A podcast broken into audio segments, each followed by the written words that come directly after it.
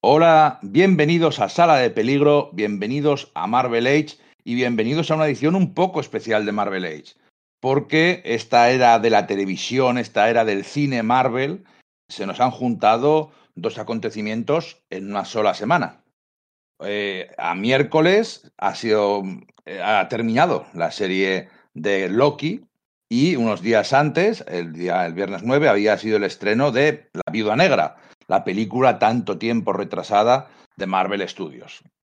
Así que una vez más nos juntamos para hablar de la serie, hablar de la película, divagar, hablar de los tebeos, de lo que se parece, de lo que se diferencia y de lo que sobre todo de lo que no nos, nos gusta, no nos gusta o creemos que sería mejorable. Para ello tenemos aquí a Iría Ross. Hola, buenas. Con muchas ganas aquí de darle al critiqueo y a las alabanzas, que hay muchas cosas buenas. Bienvenida, por cierto, a la, a la era Marvel de la televisión. Sí, sí, porque además habéis ido a llamar a la que es loca de DC, pero también disfruto mucho de Marvel. Así tiene que ser, además. Eh, bienvenido también, Lidia Castillo. Hola, buenas. Pues eh, hay mucho que decir hoy, ¿eh? Se nos han juntado dos títulos que dan para, para rajar mucho. En el buen sentido para mí, ¿eh? Pero bueno, ya veremos. Y también, completando estos, este grupo de cuatro fantásticos de Marvel, está Nerea Aguirre. Buenas a todos. Eh, nada, yo he dejado ahí aparcada la TARDIS, digo la Tempa, para cortarle unos trajes tanto a Loki como a la Viuda Negra. A ver qué, a ver qué tal se nos da. Bien, bien. Eh, como siempre, y como es lógico, vamos a hablar con spoilers. Igual al principio vamos un poco más tranquilitos, pero ah, obviamente va a haber spoilers a full. Es lógico, vamos a hablar de la película, vamos a hablar de la serie. Si estás oyendo esto, ya lo sabías, pero por si acaso lo recuerdo. Así que esto es Sala de Peligro, esto es Marvel Age, yo soy Íñigo Rodríguez y esperamos que sobrevivas a la experiencia.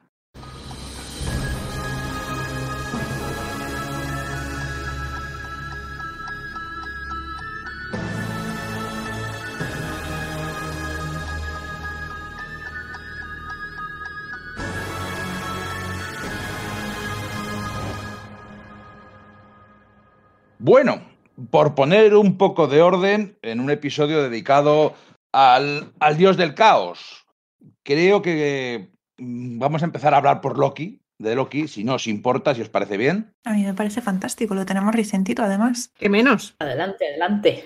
Que aquí, aquí sí que hay tela que cortar. Así que, bueno, Loki vino y se fue, parece mentira, han pasado cinco semanas desde el anterior Marvel Age y aquí, y aquí estamos otra vez, ha terminado la serie. Unas primeras impresiones rapidito. Siria, por ejemplo, ¿qué opinas en general de la serie? Y luego ya iremos desgranando. Me costó mucho entrar, porque me costó mucho entrar, pero hay un par de personajes que han conseguido eh, que al final diga, vale, bien, me quedo. Pero madre mía al principio, madre mía luego lo hablamos, pero ay señor, llévame pronto y escúpeme lejos de vacaciones y millonaria. Es es curioso que esa es un poco una queja generalizada de mucha gente que no entró y no entró. Así como, como sé que, que Lidia y yo, y Nerea y yo estuvimos dentro desde el principio, me parece además súper respetable porque no todo el mundo tiene por qué conectar con esa sensibilidad tan concreta del primer episodio o de los dos primeros episodios. ¿Verdad, Lidia? Sí, a ver, es, eh, es una... Yo me atasqué, yo me atasqué en el tercero, ¿eh? Tengo que decir que el tercero. dije, buah, le voy a dar una, le voy a dar una oportunidad al cuarto, porque el tercero dije, me bajo, ¿eh? Me bajo de esto. ¿Cuál era el y dije, tercero? Eh, pues justo antes de que aparezca, eh, aparezca el mejor Loki de la historia, que es Crocky. ¿Es el- el del tren? El Es el tercero. del tren, el, el tercero es el Vale. del que estamos hablando. Vale. Ya, entiendo por dónde va Iria. No sé, a mí me ha gustado mucho la serie. No, quizás es porque me gusta mucho el personaje y la dirección que ha ido tomando en los, en los en la última década. Me parece que sin adaptar una historia en concreto, la, lo que es el espíritu y la temática sí que la han adaptado muy bien. Entonces, como eso me gustaba mucho desde el principio y tenía mucha eh, curiosidad por ver cómo lo hacían eh, y realmente han hecho muchas cosas que no pensaba que hicieran y también alguna cosa, a lo mejor sí que me ha faltado, ¿no? pero no sé, me ha, me ha parecido un, un locurón de menos a más, digamos por encima, eh, poniéndola en contexto y comparada con su predecesora, Wanda, bueno, eh, tenemos, tenemos más, ¿no? Pero con WandaVision, que es la, mi otra favorita de las que han salido, quería ver el final, en ese caso, aquí quería más. Eh, me ha pasado justo al contrario que iría. El tercero iría, por favor, como no te pudo gustar la Mentis. esas carreras, eh, aventura, que no puedo correr porque se me cae un edificio encima, hay que salvar a esta gente, no podemos, venga que sí, pero si es el apocalipsis, como aquí no sobrevive, me encantó. Y quería más de eso, o sea, esta, esta estructura de capítulos diferentes, cada uno ambientado en, de una manera que parece que no tienen mucho que ver entre ellos, aunque la historia sí que, sí que continúa, eh, me ha gustado mucho. Diría que no me importaba tanto el final, sino tener más de la serie. Y pues hoy hemos tenido una noticia muy buena, que va a tener segunda temporada, o sea que estoy encantadísima de la vida. No, no sorprenderá a nadie, no sorprenderá a nadie si decimos que Nerea es fan de Doctor Who. Es lo que iba a decir. No quería decirlo, no quería decirlo, pero es que. el tercer episodio es el más Who, ¿verdad?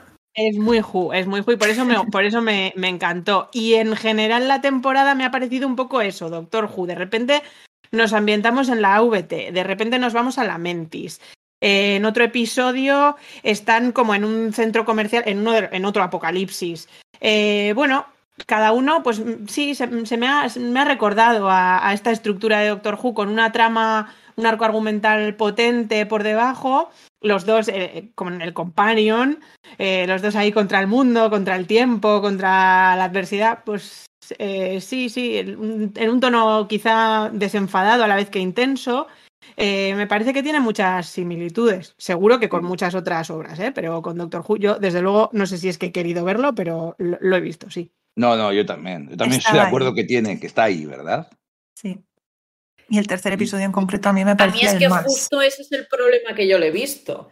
Que yo había muchas veces que lo estaba viendo y estaba pensando, es que no quiero ver Doctor Who, que Doctor Who me encanta, pero Doctor Who ya lo tengo. Yo quiero ver otra cosa. No sé, era como que había veces que, que me costaba mucho por eso, porque decía, vale, sí, pero pensaba, estoy viendo esta serie por el personaje, no porque la serie me esté, eh, al principio digo, no porque la serie me esté pareciendo buena.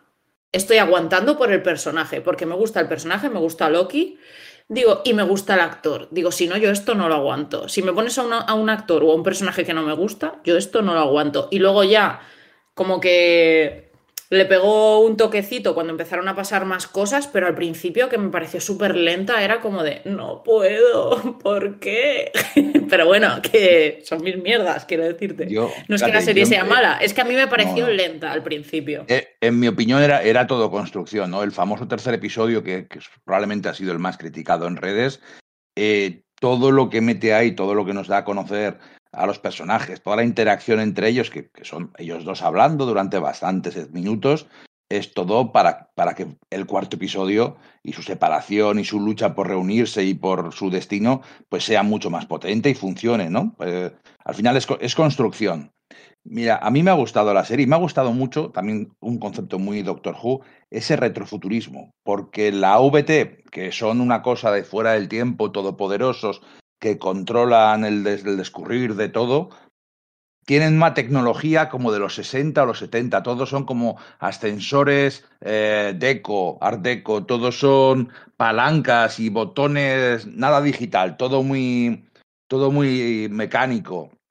Ese, retrofuturismo también es muy Doctor Who, con la TARDIS que está llena de botones grandes y palancas y, y tecnología aparentemente antigua que hace completamente lo imposible, ¿no?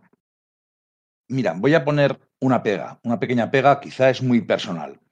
Eh, hablábamos de, Loki, que estábamos, joder, que es que un personaje fantástico y un actor que lo ha hecho del todo suyo. Y en el primer episodio nos recuerdan, nos enseñan de una forma fantástica, digamos, lo, hablamos en la anterior vez en, Marvel Age, que ese es el Loki del final de, Vengadores, el, del final de la batalla de Nueva York, y luego haciéndole ver su historia y viéndolo todo lo que le ha ocurrido en las siguientes películas, acabamos con un personaje que es muy parecido al Loki del principio de Infinity War. El problema que he tenido yo igual durante, con la serie, es que Loki siempre funciona por oposición a Thor, por oposición a los demás, como el personaje, el pillo, el traidor, el escurridizo.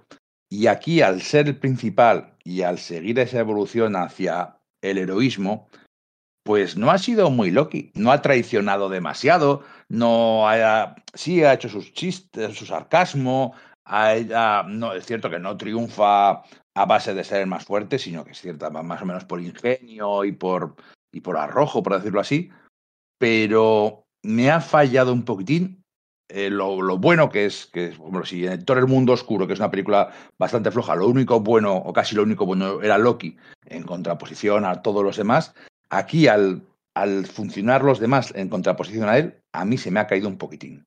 Ojo, gustándome la serie, ¿eh?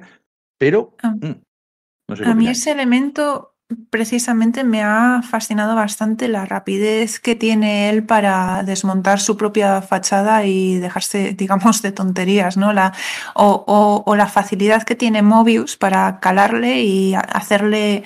Em, confrontarle a, su propia naturaleza y decirle, a ver, date cuenta que, te tengo calado. Mm, en el primer episodio y creo que lo comentamos en el, en el anterior podcast de Marvel Age, eh, me preguntaba ¿cómo, cómo va a llegar a ese punto, cómo, cómo va a llegar al punto de del Loki que dejamos en Infinity War, que es más o menos, pues eso, el Loki del que estabas eh, enamorado, por así decir, ¿no?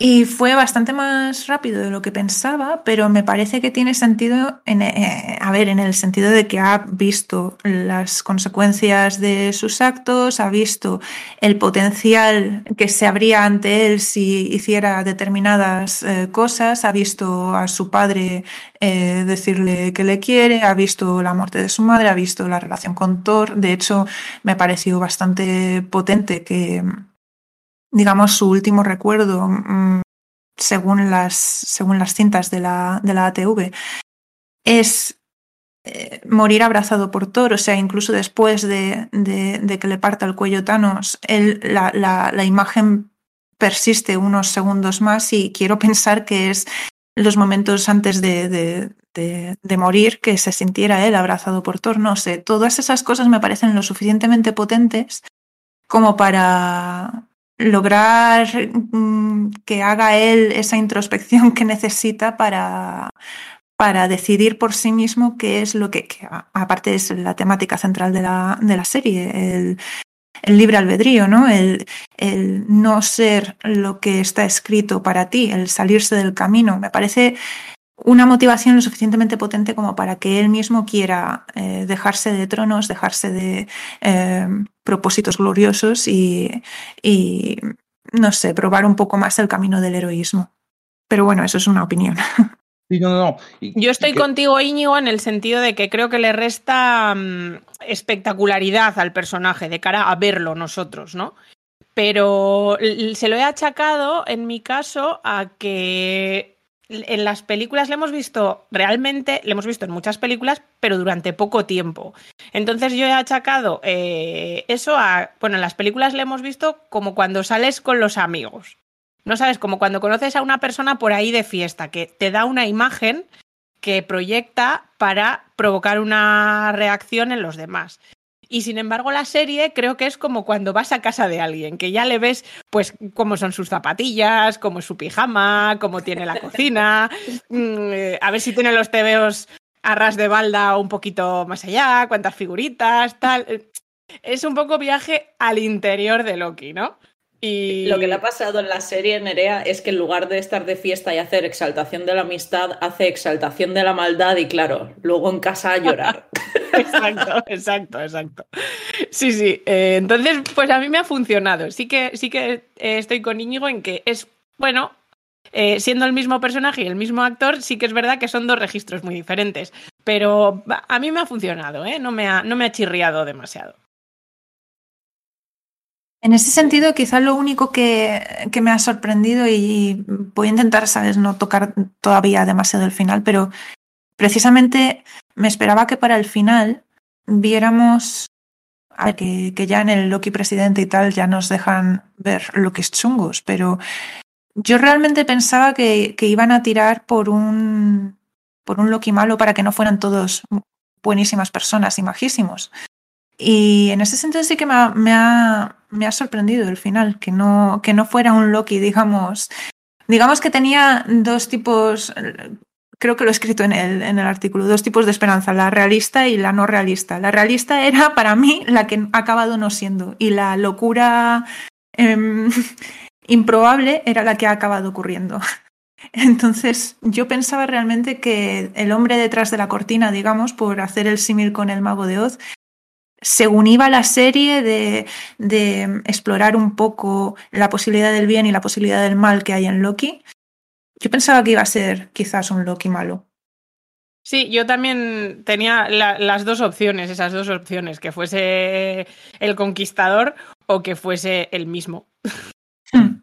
Yo pensé eh, originalmente que iba a ser Loki malo porque, porque sabía que salía Richard E. Grant, que iba a ser, que iba a ser un, de un Loki viejo que ha vivido un montón.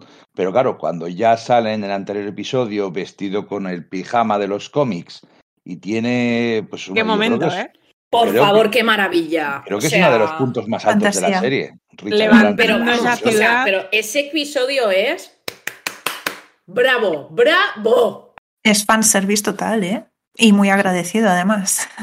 Vamos sí. a ver, van a subir los niveles de adopción de cocodrilos y aligators, que eso no va a ser ni medio normal, esas adopciones. O sea, qué fantasía, señores de episodios. Es que solo por ese episodio merece la pena toda la serie.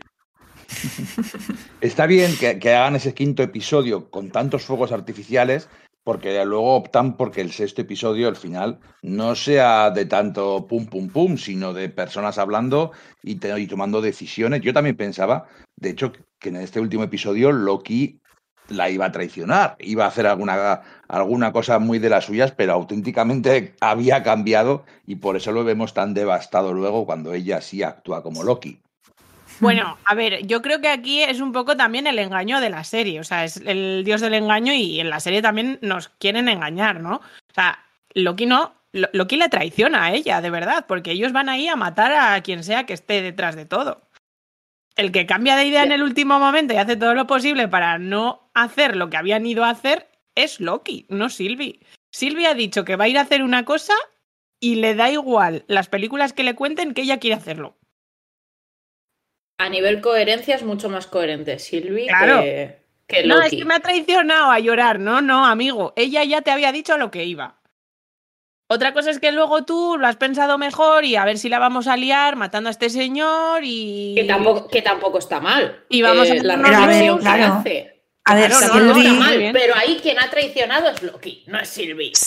Sylvie ha visto mucho ya y se ha pasado la, la vida huyendo de la TV y tal, pero al final lo que ha visto Loki con Thanos ella no lo ha visto. Entonces también me parece eh, razonable, digamos, que bajo la promesa barra amenaza de Kang de si piensas que yo soy un villano, espera conocer las otras variantes de mí, pues hombre, mmm, te hace también recapacitar un poco y decir, vamos a, vamos a valorar lo que dicen del mal conocido que, que el bueno por conocer, ¿no? Claro, pero eso también tiene una, una, pendiente resbaladiza muy sencilla. Y es que, ah, claro, esto está mal, está muy mal porque le estamos quitando a un montón de gente, le estamos quitando su vida, gente que es inocente. Por lo de las ramas temporales me refiero. Le estamos sí. quitando su vida porque no los dejamos desarrollarse. Porque, ah, qué malo soy yo, pero ojo, y si es peor lo otro, nos ha jodido. ¿Y si es mejor? Sí, sí, sí, es, es un dilema. De, ojo, que yo pues, igual no soy tan malo. Mira, no me jodas, eso sirve. Mira, no me jodas que llevo toda la vida huyendo, que me tendrían que haber matado y no me han matado porque he sido muy lista, muy reina y muy diva y he conseguido huir y me estás diciendo que ahora, venga, venga, venga, madre mía, le iba a dar yo para ir pasando. ¿Que las consecuencias son las que son? Pues sí, pero vamos, a tope con el plan de Silvi. Vamos, adelante, reina, sí, sí. diva, bravo. Bueno, eso es un poco también como, como en Irak, ¿no? Que decían de, bueno, es que este Saddam Hussein es un malvado genocida, pero igual causa inestabilidad en la región si lo, si lo quitamos y empiezan a salir pues El eh, vacío que crea. y cosas por el estilo, ¿no? Mm. Igual viene algo peor a sustituirle. Es un debate complejo en ese sentido. Eh, en la vida real fue algo peor y probablemente aquí también.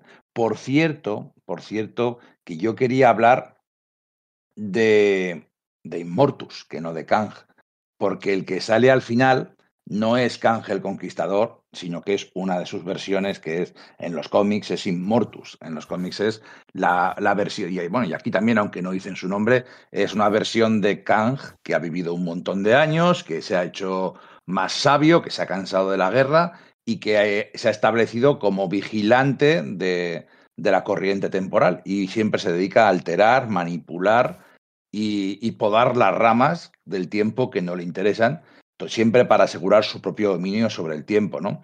Eh, hablábamos de- en el primer episodio de los guardianes del tiempo y oye, por cierto tengo que decir que me equivoqué, cometí un error, dije que los guardianes del tiempo que salían exactamente igual que en el cómic Siempre Vengadores de Kurt y Carlos Pacheco, que los habían creado Pacheco y Busiek. Y tonto de mí, no es verdad. Los creó Mark Gruenwald en, en un, en- creo que en el 282 de Thor. Porque Thor en aquella época pues era muy de viajar por el tiempo, viajar por el espacio y tener aventuras locas, ¿no? Eh, entonces, me da culpa, pido perdón por aquel, aquel error que me di, es que además me di cuenta nada más terminar el programa y ha estado cinco semanas atormentándome. Así ya me lo quito de encima por haberme equivocado, por haberme, haber metido la pata. Pero bueno, eh, lo que sí que nos sigue siendo válido es el Siempre Vengadores de Busiek y Pérez, ese cómic de esos 12 cómics que hablan de Mortus, de Kang, de los Guardianes del Tiempo y de un montón de, de variantes alternativas. Y eh, bueno, porque quiero hacer, quiero hacer un, pequeño spoiler del futuro, ya que hablamos de viajes en el tiempo, es que vamos a hacer un podcast de Siempre Vengadores. Aunque algunos no quieran, nos vamos a emperrar para hacer un podcast de Siempre Vengadores porque es un TVO que nos gusta mucho y que además se puede encontrar en vuestras librerías y para eso nada mejor que Universal Comics, nuestra librería de referencia en Barcelona desde hace más de 25 años, una librería de sol, consolera con experiencia, vas allí, te asesoran, te ayudan y además su página universal barra es fantástica para los pedidos, para llevar todos tus cómics al día, de verdad que es, tiene, tiene, una, una atención y un servicio y un, y un software estupendo. Y, y, ahí podéis encontrar un montón de cómics con Loki, el viaje hacia el misterio que recientemente ha publicado, ha vuelto a publicar Panini, en el que sale Loki niño y un montón de cosas que luego saldrían aquí, el, el Loki agente de Asgard de Aliwin, el presidente Loki que también salía en el quinto episodio, todos esos cómics reeditados de, de Marvel, reeditados recientemente por Panini, podéis, podéis encontrarlos en Universal Comics, en Barcelona. Bueno, oye, eh, puntos más fuertes, pues, cosas chulas que querías remarcar de la serie, porque yo quiero hablar de una cosa, o por lo menos desde mi desconocimiento, desde mi cultura musical, decir que la banda sonora me parece una pasada. Totalmente. O sea, me parece que cada vez Muy que bien, suenan los, los tonos esos te, te hace algo con tu cerebro que, es exactamente lo que entiendo que tendría que hacer toda la, atmósfera de la ATV y demás. Eh, cuando, de hecho, cuando, cuando suena en el despacho de Rabona Renslayer, yo diría que es incluso parte de, su técnica de man manipulación el, el, tener esa banda sonora, porque, ojito, lo que, lo que hace, al menos con mi cerebro, es. Me, lo, me deja una sensación muy rayante. Y Natalie también... Cole, por cierto, me acordaba el nombre. Es la, la, la, la jovencísima, tiene treinta y tantos años, compositora. Natalie Holt es la responsable de la banda sonora de Loki. No, la banda sonora es fuerte. una pasada. Sí, sí, buenísima. Y, y también relacionado con, con, la banda sonora, eh, al principio de los capítulos, cuando sale el logo y, y te ponen la musiquita de las pelis y demás también, que dices, uy, es que se te ponen ahí los pelillos para colgar llaves. Dices, pero bueno, otra vez. Y en el último episodio lo que han hecho con las frases, que En la entradilla. Maravilloso. O sea, mira, estaba a punto de pararlo y decir, voy a llorar un rato y ya luego, si eso, veo el capítulo. No, tranquila, tranquila. Desde la banda sonora o sea, te juntan la banda sonora con el logo, que empiezas a ver ahí imágenes, que se te empiezan a, despertar todos los recuerdos de todos los 10 años de películas que hemos estado viendo de Marvel. Y de repente empiezas a oír, mira, yo cuando he oído eh, la voz de Pantera Negra, digo, ya está, ¿no? Paro, le doy aquí al pause, digo, me largo un rato, digo, y ya luego si eso, pues ni tan mal. Sí. Sí, sí, nosotros Menudo nos hemos quedado que queríamos pararlo antes de que, de que empezara para dejarlo, pues hemos pasado la previa, ¿no? Y venga, ahora paramos, eh, terminamos de hacer lo que estábamos haciendo, desayunar, tal, tal. Y venga, ahora lo vemos. Y no hemos sido capaces porque nos hemos quedado los dos mirando la tele como dos imbéciles. Nos ha manipulado Loki para que no pudiéramos darle al pause. Hasta que ha implosionado el universo y entonces hemos dicho, ah, que era parte del capítulo. Bueno, pues páralo, ¿no? Incluso Vale. empezando por los primeros acordes de la, de la música, digamos, que, que evoca la imagen de Steve y Peggy bailando juntos. Dios, es- Oh, yo no ya, ya desde ahí, ya desde ahí. Este capítulo era Hemos venido a sufrir. Sí. A ver, a mí este capítulo me ha parecido, o sea, quitando esa parte, me ha parecido el más aburrido de todos, ¿eh? No sé, a ¿Sí? los demás. Sí, porque, mm, no sé, esperaba, claro, además vienes de lo que hemos comentado antes, con todo el despliegue de medios y tal, y claro, te dejan tan arriba con el tema de las frasecicas que luego eh, ahí en el despacho, en plan Harry con. Dumbledore, eh, vamos a mirar en el pensadero. Joder, Pues y fíjate, tampoco son tan, tan alucinantes las revelaciones. Pues, Yo bien. no sé, o sea, yo no me, no me, no, eh, perdón, no me he leído los cómics, entonces, claro, yo no sabía por dónde iban a ir eh, las cosas ni de coña. Entonces, eh, sí que es verdad que lo que me ha dado la sensación, y esto está completamente en mi cabeza, que igual ni siquiera es real, ya aviso, lo que me ha dado la sensación es que esta serie iba a terminar de otra forma y finalmente, vete tú a saber por qué, porque el Pisuerga pasa por Valladolid o cualquier cosa, pues decidieron que, que no, que mejor iban a meter una segunda temporada y si finiquitaban de otra forma la temporada no podían estirar el chicle. Es la sensación que a mí me da. el rumor de la segunda temporada llevaba ya, y creo que a alguien se le había escapado, no sé decir ahora mismo a quién, no sé si a la directora o al guionista, a alguien se le había escapado que ya iba a haber segunda temporada. En Sí, cualquier sí, caso, no, está claro, está claro que esto no está ni Claro, escrito, ni no rodado, ni nada. Antes de ayer no es improvisado, Claro. pero la sensación que me da es como que toda la serie iba a ser una única temporada y que en un momento dado de producción dijeron, no, no, espérate, que esto, esto va a triunfar, vamos a alargarlo. Y por eso me da la sensación de que da, no, no me parece un bajón, pero que sí que me parece que el final no es tan espectacular como se esperaba para un final de temporada.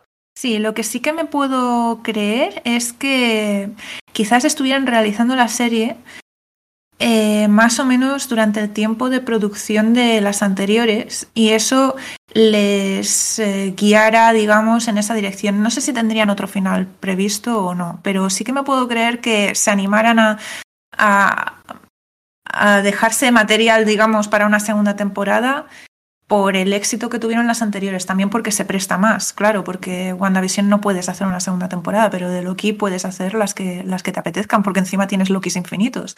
Sí. Pero Se- se- Seguramente lo averiguaremos pronto. Eh, Claro. de- De hecho, hace relativamente muy poco, unas dos, no sé, quizá tres semanas algo por el estilo, la directora puso en Twitter que habían terminado el rodaje, lo, lo cual podría llevar un poquitín por ahí. mm, no, Lo el que- rodaje no era, era, era el producción. montaje de la... Sí, Ah, bueno, puede ser, puede ser. sí, que acababa de enviar el, Vale, el sí, sí, episodio. perdona, tiene razón, tiene razón. Eh, pero bueno, pero bueno, pero sí que es cierto que no lo han llevado con tanto tiempo como han podido llevar otras cosas. Lo que pasa es que, claro, es, yo cuando ya en el primer episodio hablaban de, de guerra del multiverso y al final del segundo decían alerta multiverso y sabemos que, que- que- el universo Marvel iba hacia allí, hacia Doctor Extraño y los multiversos de la, lo- la locura, todos los rumores de Spider-Man y, y Spider-Verse y multiversos y, y- diversas variantes de Spider-Man y de supervillanos, pues yo creo que, que estaba, o al menos en mi cabeza estaba claro, que esto solo podía acabar con una, un guirigay, con la, la, la VT perdiendo el control y el multiverso explotando o floreciendo, por decirlo así, ¿no? De nuevo.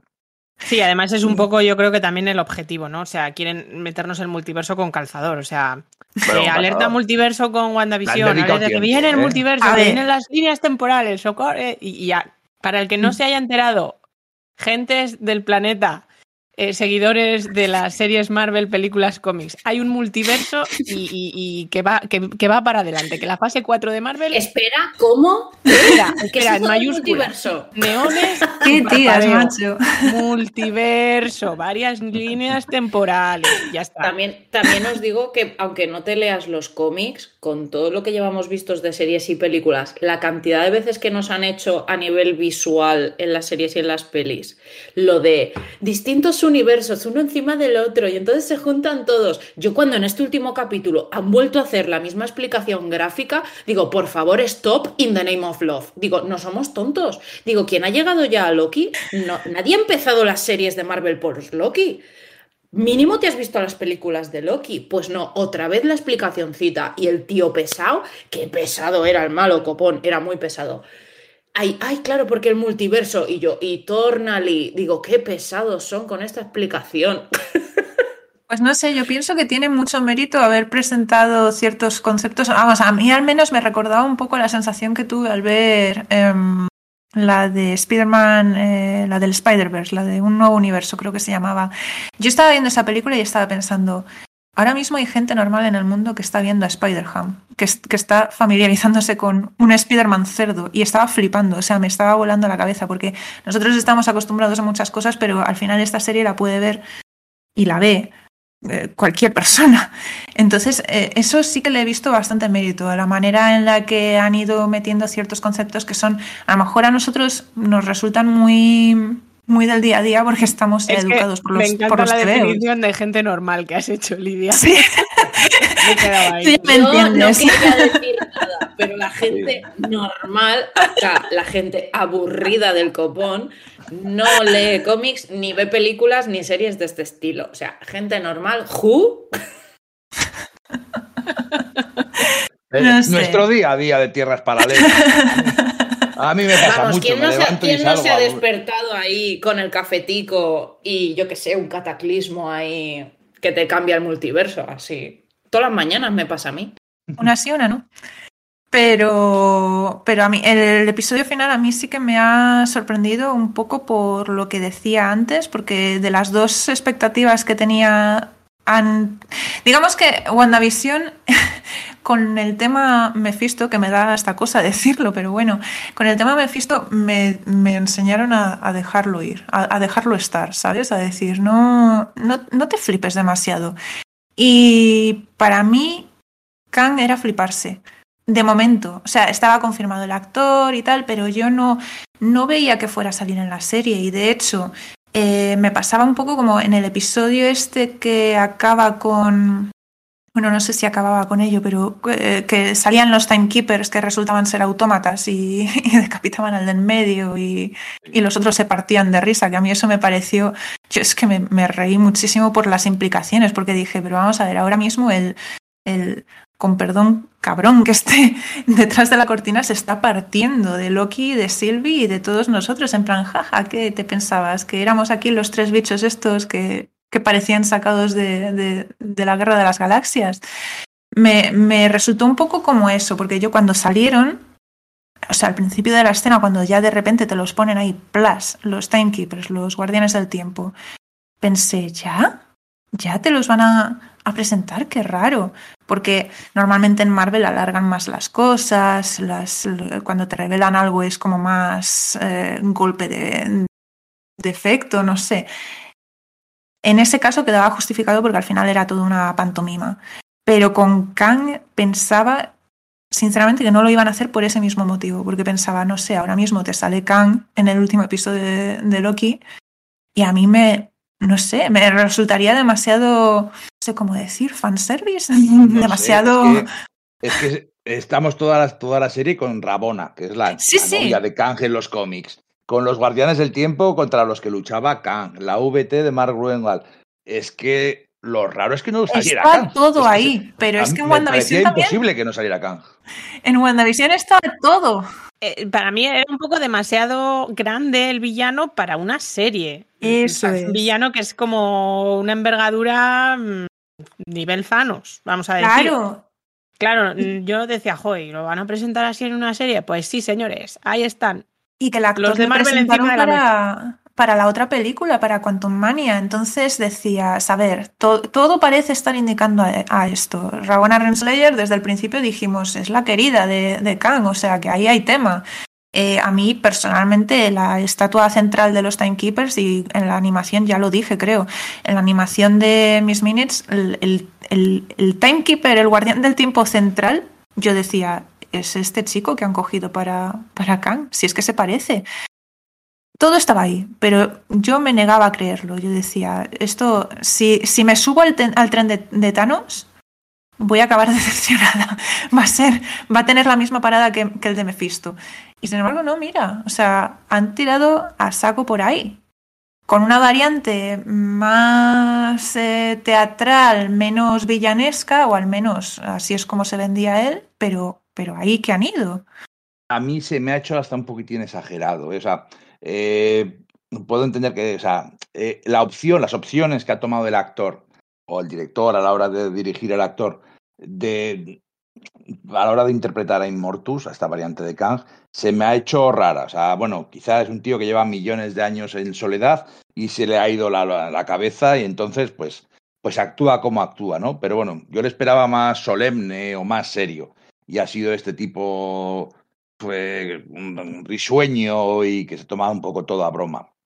Me ha sorprendido. De todas formas, sí que es cierto que para mí el episodio, la verdad, que ha contestado a todas las preguntas, todos los misterios que planteaba la serie, todos y cada uno de ellos han sido contestados. No ha, ha- no ha dejado ninguna, ninguna, ninguno pendiente.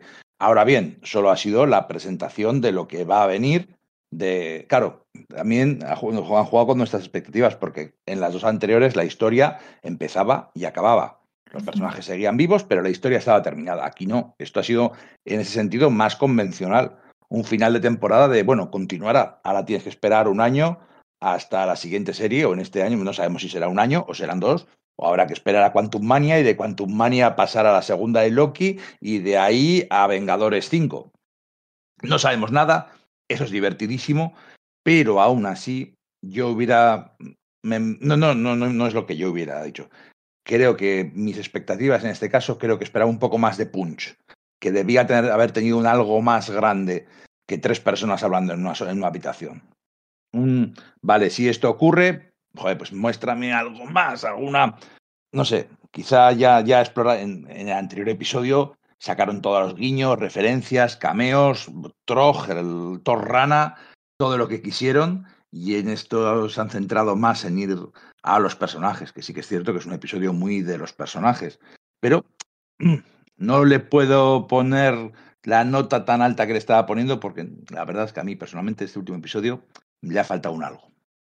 Quizás si les sacas a todos de la misma habitación, es que también el hecho de que estén todo el rato en la misma habitación es como que te cansa mucho, porque ah, zoom, quita zoom, pon zoom, quita zoom. Joder, pues si les sacas igual, aunque sea todo conversación, pero no sé, diferentes escenarios, darle un poco más de sensación de movimiento al capítulo, eh, pues bueno, lo que tú dices, no se queda, es cierto que no se queda nada en el tintero, el Loki que vemos al principio con sus problemas de personalidad y tal, pues bueno, ya mm, se ha reformado o se ha decidido o se ha aclarado. Eh, esa parte la concluimos. Hemos descubierto también quién estaba detrás de, de todo el tinglado de la VT.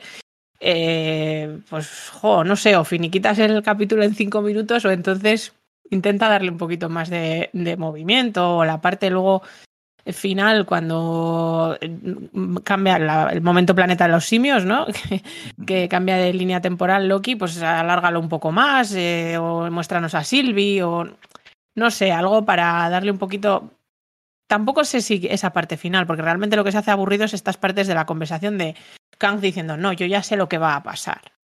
Y está, está diciendo que ya sabe lo que va a pasar cinco minutos o diez, y luego resulta que, bueno, os he mentido, no, no, no sabía lo que iba a pasar. Entonces, ¿para qué me has dicho lo anterior? O sea, Ay, se queda un poquito así aburridete. Es que ha sido un poco escena, típica escena de malo de te voy a contar Sí. mi plan maestro, que es como de, no hace falta, mientras tú cuentas el plan maestro, las Sailor Moon se transforman. ¿Sabes lo que te quiero decir? O sea, Sí. es que les da tiempo a todas, pero una detrás de otra, no todas a la vez, una detrás de otra. Y narices, para haberlo grabado todo en fondo verde, porque eso es un fondo verde como la madre que lo parió, un poco de variedad, señor. Si tan poderoso es usted, limpie un poco la casa, dele un poco de lustre a esto, haga algo un poco más espectacular. Ha sido un poco aburrido, las cosas como son. A ver, Yo creo que- poco. Era, era un soltero que llevaba millones de años en su piso de soltero. Claro que estaba Pues soltero. coño, más tiempo ha tenido.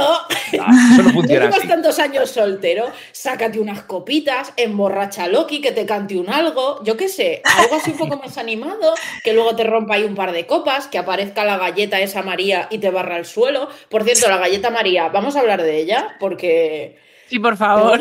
qué guantazo tiene la pobre, me pone de los puñeteros nervios. Ha tenido bastantes jodida. momentos este episodio que ha dado un poquito de, de grima ahí, con los ojos ahí abiertos. Digo, madre mía, está, está ahora psicópata total.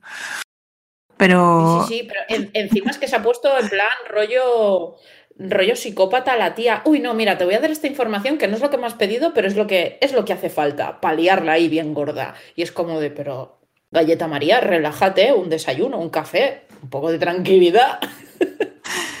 de todos modos, yo creo que lo que os ha faltado y nos ha faltado a todos ha sido lo que nos prometieron de, manera implícita, pero al final no sucedió, ver a Mobius en el jet ski haciendo algo en contra de la TVA y de la TV, porque al final eso no ha ido a ninguna parte y es como vamos a tener que esperar a, a la segunda temporada para ver al pobre hombre ver mm, vivir su sueño, vivir su, su, su vida ideal, no sé. El, el aspecto este de Mobius y de, y de Rabona se ha quedado ahí un poquito colgandero y sí que pensaba que iba a tener un poquito más de, de algo, de Una consecuencia, escena ¿no? post-créditos de Mobius con Rabona en una moto de agua, no queríamos más. Con Rabona, bueno, no sé, con Rabona a lo mejor para Sí. echarla de una No. patada. Con una variante de Rabona, ¿no? O sea, pues mira, aquí en, este, en esta realidad resulta que, que os queréis mucho y vais en moto de agua a todas partes. Oye, pues Por cierto, un, mencionar a Owen, a Owen Wilson, que oye, la verdad creo que ha estado muy comedido en toda la serie, nada dado a sus otras veces excesos interpretativos. Y, y oye, el tío se te metía en el corazoncito, ¿eh? Ha estado. Pero a ver, es que la gente le tiene mucha manía a Owen Wilson y es muy buen actor. Claro, cuando se, cuando se dijo el casting, la gente ya enseguida, ah, porque no sé qué, porque no sé cuántos. Chica, espérate a ver cómo lo hace y tranquilizaos, que Owen Wilson tiene, tiene dramas y tiene comedias y tiene de todo en su filmografía. Hay veces que lo ha hecho mejor y veces que lo ha hecho peor, pero la verdad es que aquí ha estado magnífico. yo no sabía que había habido quejas, la verdad. Cuando, se, cuando salió el casting, pues los típicos amargados de siempre, es, ah, es que no sé qué, es que no sé cuántos. Ay, Ay, madre. chica, sálquete del aire, por favor. Que estás un poco y deja de- abierto ya de por sí. Sí, sí. Pero muy bien, muy bien, mis dieces. Ah, y también fans locos, los que estaban ahí mirando en Google el casting, tal. Ah, Chris Hemsworth está, está confirmadísimo, va a salir Thor. Mira, cuando salió la rana. Qué hartón de reír. Y la, y la directora, sí, sí, sí, porque grabamos frases nuevas de, de Thor y entonces estuvo Chris Hemsworth allí. Yo no podía dejar de reírme. Yo decía, qué reina es esta señora que los ha troleado a todos. Ha dicho, ¿mi cuál es? ¿Loki? Pues espérate, que os lo voy a explicar. Ay, qué bueno. Yo no sabía tampoco que había habido ahí especulación con, Chris Hemsworth. De hecho, si te digo la verdad, cuando vi el episodio pensé, pensé que habían cogido audio de la escena de los Vengadores en la que está cayendo caída libre dentro de la, de la cápsula esta y está ahí dándose de hostias contra las paredes para intentar salir. Yo pensé que el audio era de ahí. Cuando leí esa misma entrevista o, o tweet o lo que sea con la directora diciendo, sí, sí, hemos grabado frases nuevas, digo, ostras, qué dedicación. Porque yo no lo habría notado. en que como la gente eh, es muy hacker de lo suyo, pues cuando empezaron a salir los episodios de Loki, em, buscaron la confirmación de casting. Entonces, si tú pones en Google casting, Loki, serie, pues claro, te sale todo el casting de gente que está confirmada. Entonces, cuando la gente vio confirmación de Chris Hemsworth, claro, se hizo sus cábalas de Loki, o sea, Loki, perdón, Thor va a salir en, en la serie. Y claro, la gente con el hype por las nubes, ¿no? Lo siguiente. Hombre, Y- tendrí- y tendría, sí, sentido Thor que Thor sal- tendría sentido que Thor saliera en una serie de Loki. No tampoco sería nada descabellado. No, ya, claro, claro, pero la gente se pensaba que iba a tener ahí su ratito de, pues, el, el Loki variante que no es el de las películas, pues en persona, hablando con Thor en persona. Y, jaja, no, Thor salía, hecho- pero no como la gente quería. Sí. Lady Sif es así que Eso, es justo lo Qué que iba a decir. De hecho, qué reina. me sorprendió más la aparición de Lady Sif por el hecho de que ha estado tanto tiempo desaparecida y que, vamos, yo llevo de Infinity War, Endgame, después de Ragnarok, digamos, después de la destrucción de Asgard, yo estaba sufriendo, sufriendo, porque decía, ¿dónde está ella? ¿Dónde está esta mujer? Que me confirmen que, que, que sigue viva por ahí, porque como tenía Es que no conflictos salió- con no otros salió- rodajes... No salió en Ragnarok. Claro, por eso digo, pero que yo pensaba, vamos a ver, decidme alguien, por favor, que es una de las Asgardianas que ha sobrevivido a la destrucción de Asgard, porque hasta est- a- a- o sea, yo decía, a este paso se la han quitado de encima de un plumazo por todo el tema de conflictos con otros rodajes que siempre tenía y demás. Yo decía, no, joder, tiene que salir Lady Sif en algún momento. Y fíjate, ha sido aquí. Me sorprendió mucho más eso que si hubiera salido Chris Hemsworth diciendo, eh, ¿qué pasa? No Y sé. qué momentazo el de Lady Sif, ¿eh? Pues sí, Porque al final es lo, es el, el- lo que tiene Loki, ¿no? El es- estarás solo, siempre, siempre has estado solo y siempre lo estarás. Sí, sí, sí. Da igual, que me da igual lo que haga, que vaya de malo, que vaya de bueno, que vaya de engaño, que vaya de que vaya de sobrado, él siempre estás solo y siempre lo estarás. O sea, es, es como la frase lapidaria. A mí Da lo que igual me ha lo que hagas, da igual que cambies. es que por supuesto que se enamora de una versión femenina de sí mismo. O sea, por supuesto. Es que tiene todo, el- Uh, todo ahí, el sentido ahí también ha habido, ahí también ha habido discusiones y ríos de, de teclas en, en Twitter. Gente indignadísima con Ay, que madre. Loki tuviera sentimientos por sí mismo. Y yo. Pero a si es algo no era- tan si no era Loki. Loki, si no era Loki, ¿quién iba a ser? ¿Me lo puede explicar alguien? Vamos a ver, De cuando están en el episodio 3 discutiendo la sexualidad de uno y de otro, digamos en el tren, yo, no, o sea, no pensé, estos dos se van a enamorar, porque en ese momento no lo piensas, pero sí que pensé, no, nunca te han enseñado en las películas eh, un posible interés amoroso de, de Loki, nunca ha tenido ningún tipo de, de atención hacia nadie eh, cuando empieza a mascarse ahí esa tensión sexual no resuelta, pues me tuvo sentido. Ojo, ¿Qué quieres que te yo diga? Tampoco creo que sea, yo tampoco creo que sea amor, ¿eh? Yo eso no lo considero amor, pero Bueno, había es un principio rollo de- ahí- Sí, a ver, que había un rollo de atracción y, y una intención de Loki de cambiar a propósito de conocer a Sylvie, bien. Eh, pero bah, lo que más me ha gustado ha sido la indignación de la gente. Eso a mí me ha dado una vida estas semanas que no ha sido ni medio normal lo indignada que estaba la gente.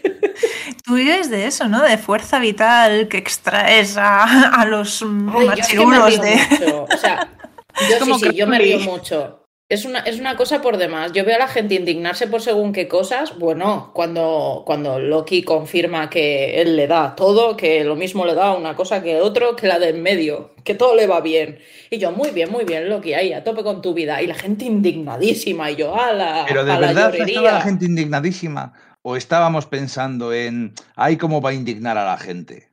Porque yo creo que el 99% de la gente no. ha dicho, pues bien, yo, es yo vi, bisexual, yo vi a muchos bien. señoros llorando por las esquinas. No, no, si a mí lo que me interesa es que los señoros lloren. No, no, si no te Eso es, si no te- eso no te digo es. que no, pero lo que, lo que me pregunto es si realmente los ha habido, eh, más allá de una persona. Algunos seguro que ha habido. O todos hemos estado diciendo, uy, lo que va a mole- a molestar a la gente. Pues yo creo que es una mezcla. Ya. No, no. Yo creo que aunque sean pocos hacen ruido. Yo he visto, yo, yo he visto mucho, yo he visto muchos lloros y muchas buambulancias saliendo de un lado para otro corriendo que no daban abasto las buambulancias esos días. Ay, lo que me he reído. Entonces, por suerte, tengo mi timeline de Twitter bien limpia de gentuza. Pues, a mí, yo, Eso es que otra mundo- cosa, que yo me creo- meto en creo que a sitios todo el mundo le ha veces parecido donde bien. no tendría que meterme. Madre mía, a ti te da Si eso la vida, a mí me da la... risa con los señoros, tenéis que entrar en los hashtags los miércoles. ¡Oh! Ahí se ve de todo. No, no recomiendes eso. Yo cometí el error, cometí el error esta, esta semana pasada, que ya hablaremos después de ello, y, y a ti te da la vida, a mí me da, me da urticaria. Tengo que aprender a ser más como tú, porque es como, ay Dios, pero esta gente sigue existiendo, ¿no? Yo estoy con Lidia, a mí se me hincha la vena porque encima yo soy de entrar a todos los trapos. De y verdad. eso de Ah. The Troll se me da fatal. Eh, entonces prefiero, prefiero no enterarme, eh, porque además le veo todo el sentido del mundo. O sea, si yo ahora coincidiera con mi versión de 17 años, eh, vale, coincidiríamos en ciertas cosas, pero lo mismo que puedo coincidir con alguien que conozco mañana por la calle. O sea, somos dos personas diferentes. Y el que diga que no es que ha tenido muy poca evolución a lo largo de su vida. Sea, así de claro. ¿Me enrollaría con mi versión de 17 años? No, coño, pero porque yo la he conocido. Pero si no nos hemos conocido ninguna de las dos, pues a lo mejor sí, yo qué sé. Y además ten en cuenta que son dos personajes eh, tremendamente solitarios, Eh, una más que el otro, porque el otro al menos ha estado rodeado de, de gente, solo que es gente que le, ha, que le ha acabado dando la espalda con razón, con razón, porque le tendrían que haber dado martillazo aparte de la espalda, pero Silvia ha estado totalmente sola todo este tiempo y, y yo puedo entender que em, empaticen el uno con el otro y que llegue a, a aparecer, no sé si a, a ver amor, pero aparecerlo, lo veo, no sé.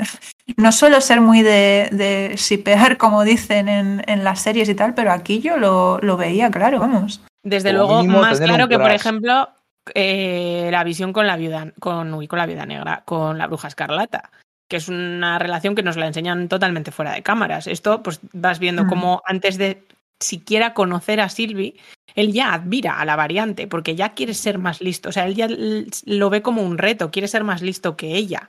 Ya entra en la competición que le plantea Mobius de esta variante es más lista que tú. Entonces todo nace de la admiración. Luego ves cómo tienen una aventura juntos, en la Mentis, se van conociendo. Bueno, eh, sí, ah, es que a mí me parece que cuadra mucho, no sé. El, al que le parezca que no, pues, pues que vaya a hablar con Iria, que seguro que se lo pasa. Sí, y que lo graben. A mí hay una cosa de la relación de ellos que sí que me sorprende, que es la de los poderes. Eh, la fascinación que tiene Loki o la sorpresa que tiene Loki con los poderes de, Sylvie de encantar, que al final no la han llegado a llamar encantadora, pero bueno, siempre se han referido a sus poderes como encantamientos, así que eh, esa fascinación sí que me sorprende porque, a ver, siendo el Loki además de 2012, de justo después de los Vengadores, yo creo que él hacía cosas bastante similares, no a lo mejor la misma, pero sí similares. O sea, Lo si bien es cierto, sí, no, pero no Exacto. siempre, no siempre, porque eso lo hacía con Selvig, eso lo hacía con los Vengadores, con Hulk y tal, pero cuando está, y yo es la escena a la que me que me recordaba siempre. Cuando está con Viuda Negra en el interrogatorio, él está desprovisto de ningún tipo de arma ni de nada, está con sus encantos. Y a ver, la viuda No, pero se es deja. distinto. Es distinto, Es dis- sí, pero Es él. distinto porque eh, además eh, las referencias que tú estás haciendo, piensa que él cuando encantaba a alguien lo hacía a través del, del bastón este donde Sí, tenía sí, por metido el tesseracto. Por y eso. él ahí en el, en el interrogatorio, a través del tesseracto y del bastón, había ya eh, encantado a Ojo de Halcón y entonces sabía todo lo que sabía Ojo de Halcón. Entonces él lo que Ah, utiliza es Pues, inteligencia y los recuerdos de Ojo de Halcón para, en teoría, manipular a la viuda. Pero la viuda, que no nació ayer, dice, Claro. ok, vale, sí, lo que tú me digas, voy a hacer que lloro un poco, venga, hasta luego, Mari Carmen. Entonces, Vale. por eso no tiene el encantamiento. Por sí Eso no estaba teniendo en cuenta eso, lo de que lo de que Ojo de Halcón le hubiera pasado información no lo estaba teniendo en cuenta. Yo lo que estaba Claro, pensando todo el tiempo es que él, Mm. aun- aunque ella se estuviera dejando engatusar falsamente, que eso estaba claro, pero que él estaba teniendo Mm. al menos la percepción de lo que había sido la viuda, o sea, la vida de ella, de lo de la hija de Dreykov y todo esto. y pensaba, bueno, un mínimo poder sí que está teniendo sobre ella como para poder leerle la, su historia vital, por así decirlo. Estaba no. pensando eso, pero no, es, me había acordado dice- de eso. Dice que, que Barton le, da- le ha contado. Claro, pues mira, eso no lo tenía. Pero bueno, volveremos a esta escena más adelante cuando hablemos de Viuda Negra. Sí. Bueno, solo comentar por, por una pequeña puntualización, lo- eh, Lady Sif salió en la serie de Agentes de S.H.I.E.L.D.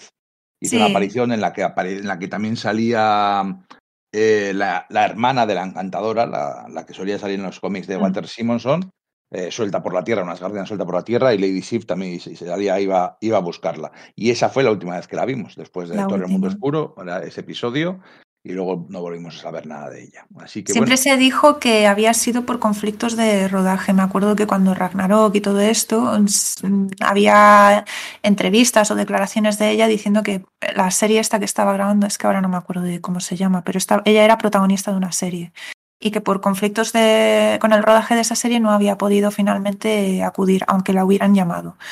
Entonces, por eso yo estaba un poco pendiente de decir, a ver, ¿la van a despachar del todo o va a estar así un poco en stand-by? Bueno, es, bueno es el saber que está por ahí en algún sitio, bueno, o creer Sí. que está por ahí en algún sitio. Pues no la hemos visto morir, y si no ves morir a alguien en, en las películas Marvel o en los cómics Marvel, es que está vivo. Y aunque le veas, también probablemente siga estando vivo. Y para los que no se hayan todavía enterado, hay un multiverso. infinitas variantes de todos los personajes. O sea que, quién sabe. Mi pregunta es, ¿en, todos, en todo el multiverso eh, Lady Sith lleva el mismo corte de pelo? ¿Loki es peluquero en todas esas versiones? es que me hizo mucha risa parecer- eso. Cuando le pegó la- el rodillazo en los kiwis, dije, adelante. Muy bien, sí señora. Yo hubiera ¿Cuál de ellos? igual. Porque además El va subiendo de primero, el intensidad. primero, el primero fue espectacular. El primero se lo dio con ganas, ahí, como tiene que ser. Pues me sorprendió que es un mito, digamos, de, de- de las raíces, digamos, mitológicas de los personajes. Es parte de esa mitología, eh, la travesura de Loki, digamos, cortando un mechón de pelo de Sif. Me pareció muy, muy ingenioso eh, meter ese guiñito, digamos, en algo tan tan pasajero como, pues eso, un, un pequeño eh, episodio de, de tortura para Loki, basarlo en algo así. Bueno, y la tortura de Loki es también parte de la mitología. También. La tortura ahí en los cimientos de Asgard, con la gota que le cae en el ojo por toda la eternidad en bucle, además también es muy teatral todo. Mm. Bueno, pues alguna, algún comentario, alguna cosilla más que queráis comentar sobre, sobre Loki antes de pasar a la otra gran estrella de la- del día. Pues no sé, eh, yo me quedo un poco con ganas, o no con, vamos, con ganas también, pero vamos, eh, con la, con el intrigulis de, de ver por dónde tiran en la segunda temporada, porque está la dirección obvia, que es la que ha quedado colgando de esta, de esta temporada, pero luego también hay los sueltos ahí que me llaman bastante la atención, como por ejemplo en Loki Niño, eh, quién sabe dónde está, o sea, qué es de él, etcétera. No, no se va con Mobius, se queda en, el, en la dimensión esta del fin del, del mundo, pero no se sacrifica, al menos en pantalla, como, como el Loki viejo. Entonces, eh, por ahí también pueden tirar en el momento en el que, en el que les apetezca y sorprender, sorprendernos a todos. Loki Y su evento, su- perdona Íñigo, su evento que provoca el fin del tiempo, en teoría, es matar a Thor, ¿no? Matar a Thor. O sea, que Loki Sí. mate a Thor- mate a Thor provoca el fin de los tiempos. Claro, pero en principio eso ya ha pasado. Bueno, Es decir, cuando, cuando llegan allí, eh, o sea, cuando el Loki protagonista llega allí, le dice, no, no, que este es el mundo de este chaval, no te cantees, que aquí el amigo, este es su mundo. Es su Y reino. dice, sí. dice que es su reino y dice, ay, ¿qué has hecho? Matar a Thor. Y yo, bravo, sí señor, el rey de lo suyo. Por cierto, último comentario por mi parte respecto a la serie de Loki. Me gustaría que nuestros oyentes nos dijeran en redes sociales cómo llaman a Cocodriloqui. Cocodriloqui, Croqui, porque hay muchas versiones del nombre. ¿Cómo lo llamáis vosotros? Porque no hay forma de. Porque encima no es un cocodrilo, es un alligator, que es una cosa completamente distinta. Pero es que lo mejor de todo es que es imposible o sea, mezclar el nombre de Loki y de alligator. Es una cosa muy Loki. Oh, exacto, muy. Efectivamente, muy bien, mi cerebro me odia. El caso, por favor, O te ama. oyentes, venirse al Twitter de, de Sala de Peligro y inundadnos con cómo llamáis vosotros al mejor Loki de todos, Cocodriloki de la vida. Quiero pensar que el Loki Caimán es el archienemigo del Loki, del Loki Rana. Del Thor Naturalmente lo sería. Perdón, sí, del Torrana, joder. Por favor, ¿pueden hacer una escena en la segunda temporada que sea ellos dos pegándose la rana contra el cocodrilo? Ay, por favor, es que solo por eso yo ya pago, ¿eh? Bueno, pues hasta aquí esperemos. De seguro que dentro de poco habrá anuncios. Saldrá Kevin Feige a decir la segunda temporada en 2022 o en 2023 o 2024 y por fin sacarán el tráiler de Spider-Man, que creo que tiene que ver con el multiverso y por eso lo estaban retrasando hasta que terminara hasta que terminara Loki. Y ahora sí, pues bueno, vamos a, a ir a la segunda y quizá mayor eh, atracción de, del- de la discusión de hoy, que es la viuda negra. Natasha Romanoff, la viuda negra, la llorada heroína que dio su vida para salvar el universo. Por fin ha llegado su película, por fin la hemos visto después de año y pico de retrasos por el maldito bicho y ha salido a la vez en cine y en Disney Plus en formato premium, o sea, pagando un extra de dinero bastante más suculento, bastante no, no, no precisamente barato. Y mucha gente también la ha pirateado aprovechando el tema. Eh, lo que sí que parece que es, lo que es, un, es que ha sido un éxito y todos los que estamos aquí la hemos visto. Así que La Viuda Negra, ¿qué primeras impresiones, primeras ideas, generalidades? A mí me encantó. No sé vosotros, pero a mí me pareció una muy buena adaptación de lo que es el personaje de la viuda negra y me sorprendió. De hecho, yo por los trailers pensaba que iba a ser eh, bastante más eh, amable, por así decirlo. Parecía que se centraba mucho en el aspecto más eh, simpático, digamos, de- del, del entorno familiar de Natasha y tal. Y en la película me pareció que no huían de cosas bastante crudas de la historia de, de la viuda negra en los cómics que quizás no me habría. No que no me hubiera esperado ver en la película, pero por los trailers no, no parecía que fueran a, ir en esa dirección. Parecía que iba a ser más acción y, y comedia quizás, y a lo mejor un poquito de drama, pero no me parecía que fuera a ser tanto. Yo la vi en cine, me gustó muchísimo y lo único es que durante toda la película tenía mi cerebro diciéndome, pero acuérdate del final del personaje. Entonces Ay, lo ay. único que me parece que mm, como que le ha jugado un pelín en contra y es el, a ver, que claro, la culpa de los tiempos no es de la película, pero en cuanto a los tiempos, mm, yo creo que le ha jugado un pelín en contra eso que la película me parece buenísima, pero claro, en todo momento era como de, ups, ups. Ese era el aspecto agridulce de la, de, no de la película en sí, sino de estar tú viéndola y estar sabiendo cómo acaban las cosas. Lo que pasa es que una vez superado el tema, digamos, a mí sí que me parece que le da más valor al sacrificio de, de Natasha. O sea, yo cuando vi Endgame me acuerdo de que la muerte de Natasha y la muerte de Gamora antes de ella me tocaron un poco la moral porque fue como, ah, madre mía, o sea, no hay héroes, no hay héroes que cargarse y van justo a por estas dos, me cago en la leche. Pero lo he dicho, una vez superado el trauma y demás, eh, como esta película justifica un poco el, el rollo de la familia que ella misma mencionaba en la película y que era un poco lo que ¿Pensabas tú que era por la familia de, de Clint Barton? Por, por, por cariño a ellos, digamos, y por, y por agradecimiento a él por su papel que tuvo en, en que ella eh, desertara de, de Rusia. Pensabas que, era, que iba por ahí su sacrificio, pero cuando ves que es su propia naturaleza, que, que pues eso, que, que es un- una heroína sacrificada, que, que, que pone a los demás por delante de ella, pero de una manera natural. Pues me parece que, que le da más valor al tema. Yo lo que iba a decir es que durante, al terminar justo la película, me quedé con la sensación de que no me había gustado. Pero no sabía argumentar por qué. Y es una cosa muy rara, porque cuando no te. Es que me ha parecido aburrida, o es que los personajes no me los creo, tal. No, no sabía por qué, pero me daba la sensación. Y luego dándole vueltas, pues es que realmente es una peli que está muy bien. y que sí me ha gustado, pero es, yo no he conseguido superar el trauma de que eh, cuando ya sé el final del personaje me estén presentando esta película que digo, joder, pues es que me da igual, si es que al final eh, aquí tenía la, el rayo de esperanza de, aunque han dicho hasta la saciedad que no, que quedase un rayito de luz para que pudiera volver al MCU. Y al ver que no, pues yo creo que fue esa decepción la de, pues ahora no me ha gustado. Pero realmente es una muy buena película de espías, que es un género que todavía no se había explorado demasiado. Eh, la banda sonora está súper bien, los actores están muy acertados, los cuatro principales. Eh, le meten un poquito, un poquito de humor, que con el personaje tan serio que, que es la viuda, pues oye, tiene su mérito.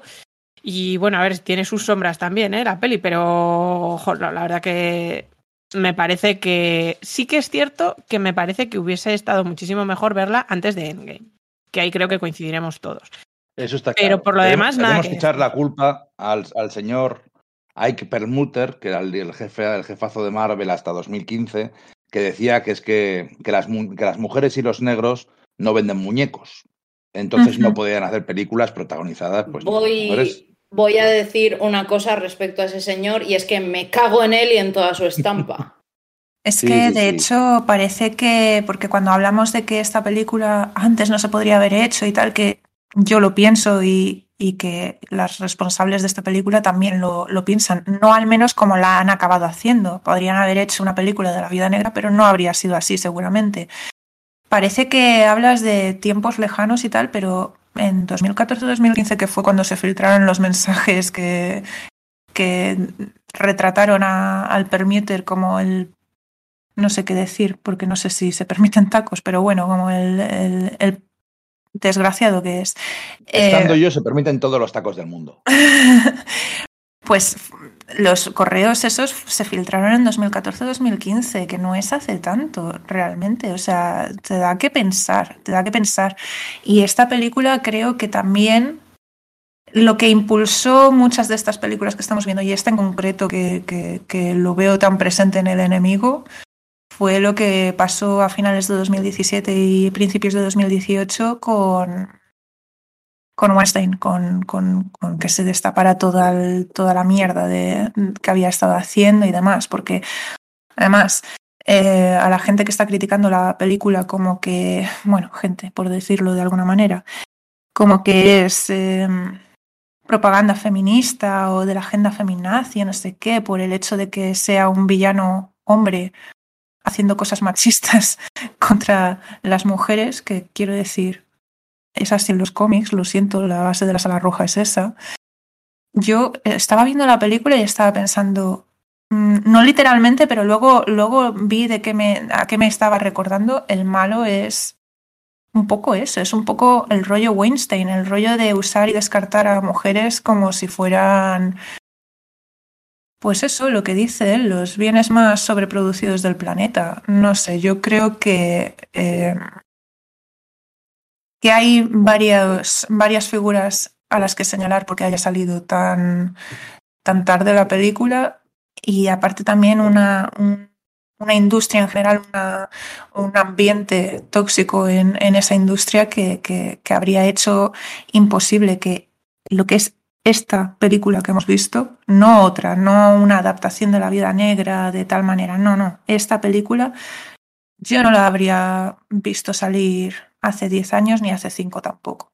Es que es acojonante cuando hablan de, de que es inclusión forzada. Coño, forzado es que de cinco o seis películas de orígenes de Marvel primeras, todos los, pro los protagonistas sean hombres blancos heterosexuales. Eso sí que es forzado. Sin embargo, pues ahora ya empieza Pantera Negra, ya está Viuda Negra, ya está Capitana Marvel. Empezamos a dar pasos tímidos hacia, la, hacia lo que tiene que ser, hacia la normalización y hacia la representación de los héroes. De, pues, pues es que jo, yo cuando... En toda sí, su variedad. Sí, sí, yo recuerdo, recuerdo, me, se me quedó grabado y lo, creo que lo recordaré para siempre. Había un vídeo cuando salió Pantera Negra, de un grupo de chicos negros y estaba uno diciendo todo el tiempo, todo el tiempo, todo el tiempo, porque estaba viendo el póster de Pantera Negra y salían seis actores negros súper famosos. Y decía, uh -huh. es que esto es lo que sienten los blancos todo el tiempo. Uh -huh.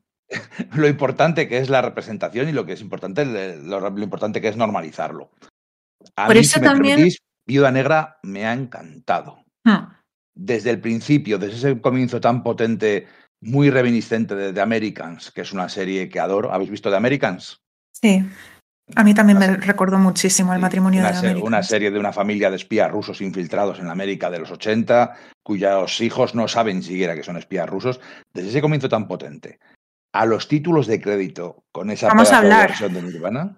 Sí, vamos a hablar de eso, por favor. O sea, yo cuando lo, vi en el cine, eh, además, mm, he de decir que, me gustan mucho ese tipo de, de experiencias de los preestrenos o los eventos o no sé qué, porque es como que potencia un poco más eh, las reacciones y demás.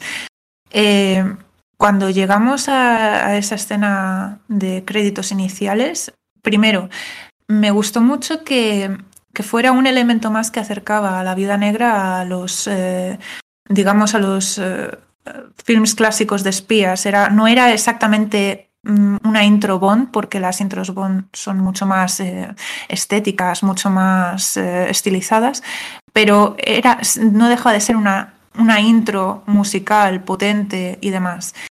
Y me impresionaron dos cosas. Una fue por la canción. Eh, nunca habría esperado que me gustara tanto una versión del Smells Like Teen Spirit de Nirvana. O sea, yo mm, pensaba que era una de esas canciones, digamos, vamos a decir, intocables, ¿no? Inversionables. Y cuando en determinadas frases que para mí ya iban cargadas de significado por la, por la canción original, me hicieron verlas con un significado diferente aplicado a, a lo que estaba viendo y a la historia de, de ellas dos, me dejó patidifusa. Y la otra fue la potencia de las, de las imágenes que te estaban presentando. El hecho de que fueran imágenes eh, como grabadas en bruto, como, como si fueran casi eh, eh, de evidencias policiales o de documental o lo que sea. Un rollo documental. Sí, mezclado con el metraje como si fuera de las sesiones estas de fotos y vídeos caseros que hacían falsas en casa de, de los, de los espías. Toda, esa mezcla de imágenes que, era mucho más, pues eso, mucho más bruta, menos, menos de película.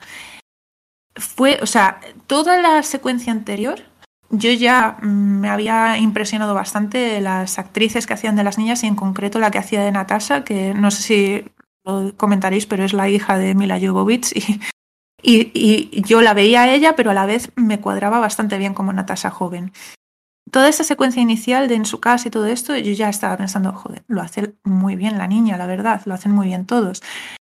Pero no sé por qué en, esas, eh, en esos vistazos súper breves de ella en la sala roja, de ella posando con su hermana en las festividades falsas, todas esas imágenes así como de parpadeos, me, lo, me la creí totalmente a esa niña. O sea, me, me, me pareció bastante impresionante lo que hicieron ahí de acuerdo. Ese comienzo es súper potente.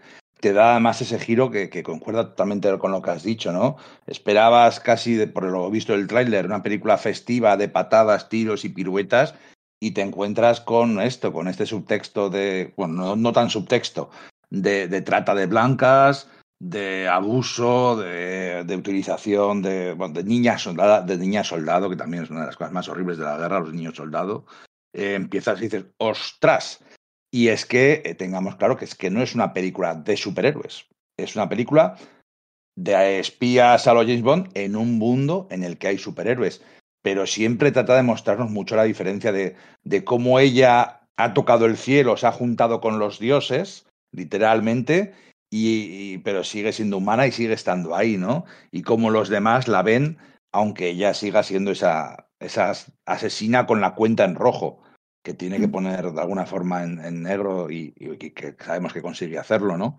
También le da cierta gravitas, ¿eh? el saber que pase lo que pase, esto es una historia de la viuda negra porque su historia ya está contada y, y, y sabemos cómo acaba, aunque que muere heroicamente ¿no? por su familia y por todo el mundo, pero a mí sí, sí, me, sí que me gustó y sí que le dio esos puntos de muchas cosas que joder, tengo ganas de ver Infinity War y Endgame porque le da mucho más, muchos más matices a ella. Scarlett Johansson para mí es de las mejores actores, actrices del, del, siglo, es espectacular, aparte de que estoy muy enamorado de ella hace muchos años, pero eso es, eso es aparte, pero sí que sí. Y todos, Iñigo. Es que está muy bien, es que está, es que está muy bien en todas las películas. La última que la vi fue en Jojo Rabbit y en Historias de matrimonio, y es que estaba espectacular. Es que se come la pantalla por carisma y por capacidad de actuación. Y aquí eh, ya la hemos visto hacer la viuda negra entonces, muchas veces, entonces quizá llama un poco menos la atención y sorprende Florence Puch y, soy, y el Guardián Rojo y tal, y, y puede, puede opacarle, pero para mí es que yo la he visto muy, muy, muy bien a ella. A mí me ha convencido totalmente. Porque es que la película era una película de lucimiento para ella, quiero decir, es cuando decimos que es la película que se merece, eh, hablamos también de Scarlett, o sea, toda la mano que ha podido ella meter en esta película como productora y como persona que ha estado impulsando cada, cada paso del proyecto. Fue ella la que, entre comillas, sedujo a, a la directora, a, a Kate Shortland. Kate Shortland, ¿no? Fue ella la que, la que la puso en el radar siquiera de Kevin Feige. Es que esta película es la que necesitaba tanto el personaje como ella. Y la hemos visto muchas veces, es cierto, en muchas películas, pero es que mm, por accidente quizás, porque a lo mejor no era, a lo mejor era por pasar por varias manos o lo que sea, pero me, me parece brutal que el arco que ha atravesado tanto de, tanto el arco, digamos, más obvio, que es el de eh, espía rollo chicabón, que va, vas quitándole capas, digamos, y va, y va mm, subiéndose, ¿sabes? O sea, va, va con subidón, digamos, va mostrando todo su poderío, todo su, su, pues eso, la potencia que tiene ella. Ese es el arco más obvio, pero otra cosa también que, me impresiona es eh, en lo personal, digamos. O sea, la viuda negra fría eh, que fingía ante los demás, que quizás solo se dejaba un poquito ver en las escenas con, con Ojo de Halcón, luego más tarde en, en Soldado de Invierno tenía muy buena química con el Capitán América y dejaba también ver un poquito más de, de, del colegueo que tenían ellos y, y, todo esto. Todo, cada paso que ha dado ha sido en, esta dirección hasta verla, pues tanto aquí como en Endgame, que en Endgame también me parecía brutal el papel que tenía, porque era el, la columna vertebral del grupo, era la que lo había mantenido todo en pie, digamos. Y me alegró un montón ver que la viuda negra que íbamos a ver en esta película tiraba más hacia esa viuda negra que hacia la viuda negra más estoica, más eh, reservada, con más sí. eh, fachadas por delante de ella para protegerse. Es un problema que muchas veces tiene el personaje en el cómic, la viuda negra, que es la, la, espía suprema, la asesina, la fen fatal. Y entonces, siempre que se ha escrito cómics de ella, eh, nunca entramos en su cabeza. Siempre hay un personaje de referencia que la ve desde fuera, que, que porque la ve inalcanzable, la ve misteriosa, nunca sabemos lo que piensa, nunca sabemos el juego de espías en el que está metido uno detrás de otro. Entonces, ese era un problema, para mí siempre ha sido un problema con el personaje en el cómic y a veces también en la película. La última serie de cómic que Panini ha sacado el último tomo eh, de la Viuda Negra, llamado, guionizada por Kelly Thompson y dibujada como Los Ángeles por Elena Casagrande, ya entra mucho más en su cabeza y toma muchas más referencias eh, es más probable eh, ver cosas eh, referenciadas, no de las películas, pero sí influenciadas en la forma de tratar las cosas.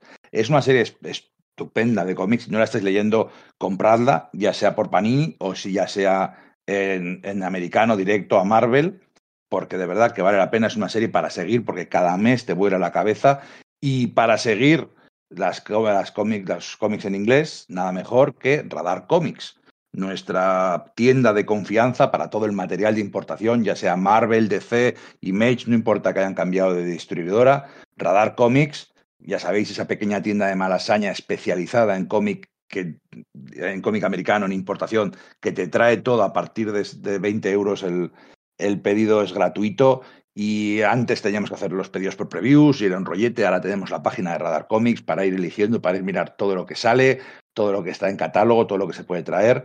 Eh, eh, son nuestra gente de confianza. Tengo ganas de volver allí a, Radar Comics, pero bueno, no he dejado de estar nunca porque sus pedidos, los pedidos siguen funcionando como un reloj. Los cómics salen en Estados Unidos y muy poquito, muy poquito después, nada de meses después como nos ocurría antes, pues nos llegan a nuestras casas gracias a Radar Comics. Además, esta serie se presta mucho a cogerla en grapa americana, ¿eh? con las portadazas de, de Adam Hughes. Ojito, cuidado. O sea, invitan, son muy golosas. Cierto, cierto. Es que lo de, lo de Elena Casagrande eh, Tremendo. me parece espectacular. Hace un, hace un, hace un trabajazo sí, sí. increíble. Bueno, vamos a ponerle alguna pega a la película. Venga, no vamos a ser tan complacientes. Vamos a darle a, a algún pequeño palo. Antes de sacarle pegas a la, a la película, ¿Podemos, por favor, mencionar un poquito el puntito de humor que han metido con Yelena y el Guardián Rojo? Por favor, qué hartón de reír en según qué escenas. O sea, sí, sí, qué bien supuesto. llevado para la tensión de la película, porque era una película tensa, de espías, tal, y de vez en cuando te metían ahí unas cositas que decías, ¡Ah! pero esta fantasía, ¿de dónde Es que lo sale? primero, es que los dos actores ojito, o sea, es que se lo se comen los personajes, pero que no hay derecho, o sea, no hay derecho a que los hagan tan suyos, me, me parecieron brutales. Rachel Weisz también, por cierto, como Melina. Lo que pasa es que no sé por qué está dando menos que hablar, pero bueno, a mí me gustó mucho. Quizás pero es que para menos goloso menos, menos llamativo que los otros. Pero dos. argumentalmente también tiene mucho peso en la trama, que es lo que a mí me sorprende. Yo pensé que iba a ser muchísimo más secundaria de lo que, de lo que realmente es. Pero bueno, es que los otros tienen muchísimo carisma, es cierto. Pero aparte, y mezclando un poco lo que dice Iria de las risas y lo que también dice Iria de los señoros, a mí me hace mucha gracia que mmm, ahora de repente haya mucha gente, o muchos señoros, muchos fans, hombres, que debían de ser no super fans. fans del No Guardián sé, Rojo no sé previamente. hablar, pero No, no, pero, pero ellos parece, parece que se quieren eh, hacer eh, o vender como si fueran super fans de toda la vida del Guardián Rojo, que me resulta bastante increíble por otra parte, pero bueno. No eh, existe. no hay nadie que sea fan del Guardián Rojo. Pues ellos parecen, parecen que sí. Y entonces les molesta mucho lo que, lo que han hecho, entre comillas, con el Guardián Rojo, que a sus, a sus ojos es humillarle. Y me resulta muy curioso porque para mí al menos eh, lo que han hecho con el Guardián Rojo es exactamente lo que tenían que hacer. Quiero decir, ¿qué vas a hacer con él que no sea hacer que sea una vieja reliquia de la Unión Soviética que estando él en la cárcel mm, todo lo, todo lo que claro, simbolizaba es, un es un juguete roto. Claro, todo lo que simbolizaba ha dejado de existir mientras él estaba pudriéndose en la cárcel. ¿Qué esperas? ¿Qué esperas? Aparte, él también tiene un, un pequeño arco, digamos, a lo largo de la película. Al final de la película es mucho más eh, perceptiva de lo que le rodea, vamos a decir. Es mucho menos bebido de sí mismo.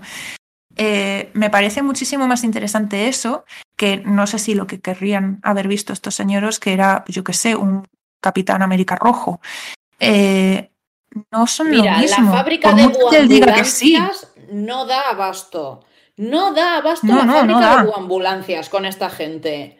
Tenemos sobreproducción de buambulancias. Señoros, si no les gusta lo que hay, no lo miren, pero no mareen. Y sobre todo, no toquen las narices a las actrices. Por favor, se lo pido. No, no se lo pido, por favor. Por favor, se lo exijo.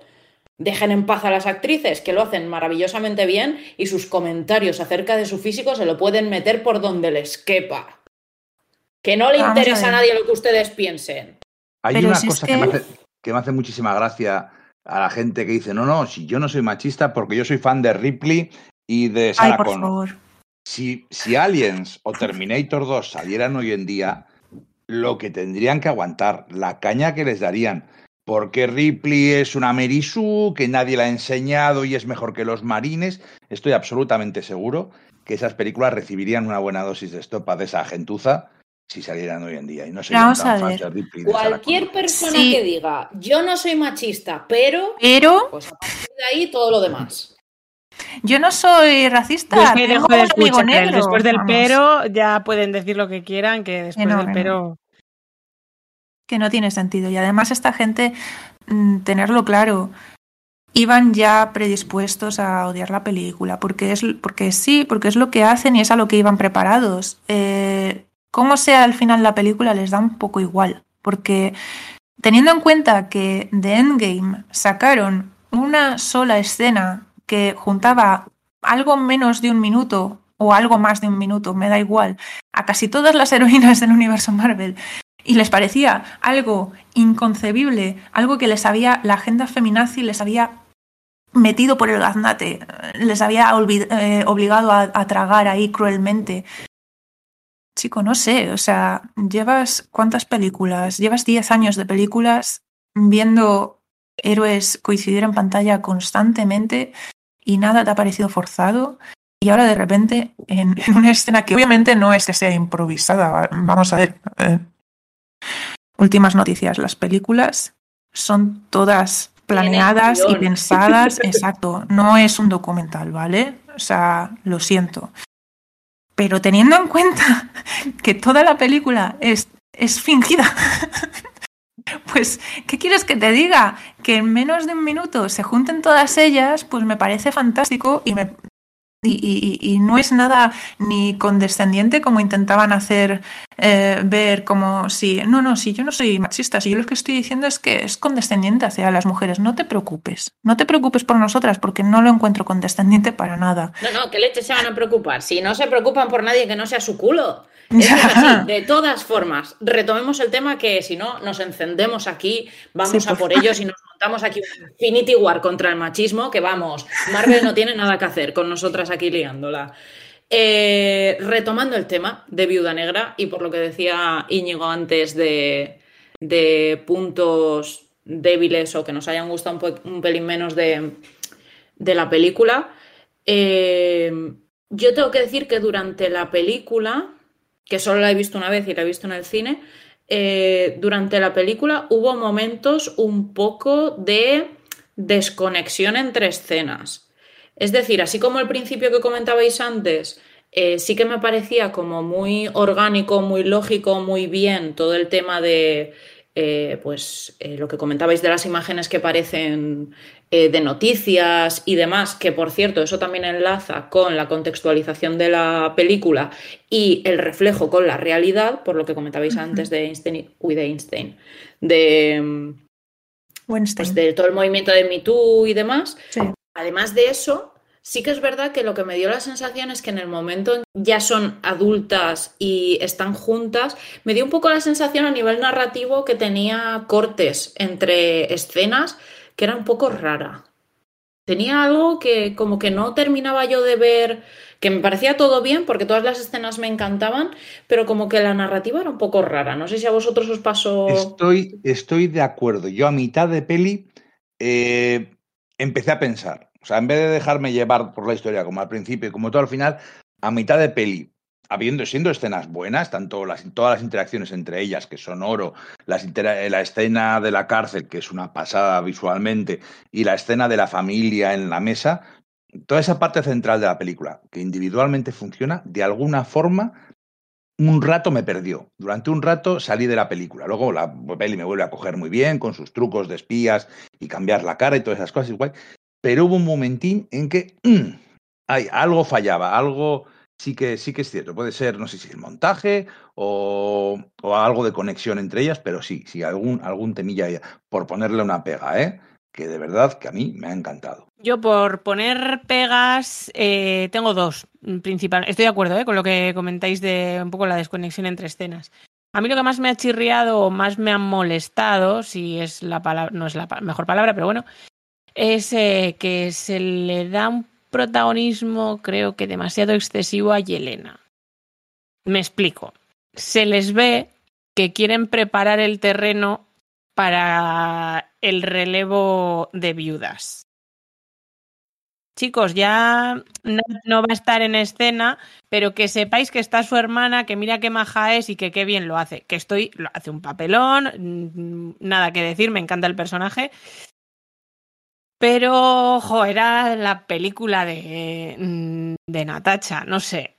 Mm, es ahí, ahí, esa cosa que no te termina de convencer. Y Yo el- durante toda la peli pensé lo mismo, hasta que vi la escena post créditos y entonces en mi cabeza sonó otra cosa, pero bueno, lo comentamos luego. Sí, puede ser, pero jo, bueno, luego también comentamos eso, porque es que, a ver, qué mar de lágrimas nos están sometiendo. Yo ya quiero un poco, estoy un poco acongojada, ¿eh? Mucho, la fase mucha 4 tristeza, es la o sea, fase del trauma. mucho trauma, pero poco, poco, Pero poco si yo sigo en negación, pero si yo, Yo sigo quiero- en negación, ¿qué leches trauma? Sigo en negación.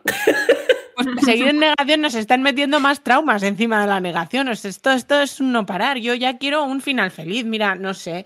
Eh, es- ya estoy viendo con buenos ojos hasta la sirenita. Es que no sé cómo deciros. Eh, bueno, dejando, dejando el trauma a un lado. La otra pega que le he visto ha sido el supervisor. Sí, vale, ahí sí que. ahí han desaprovechado una oportunidad que, y no sé, el Hmm. traje, el, el- el tema este de, no, se lo ponen con USB, jo, era un personajazo, el supervisor, eh, creo, si no me equivoco, Íñigo seguro que me confirma, creado por David Michelin. Sí, es mi- de Sí. mis etapas favoritas de los TVOs.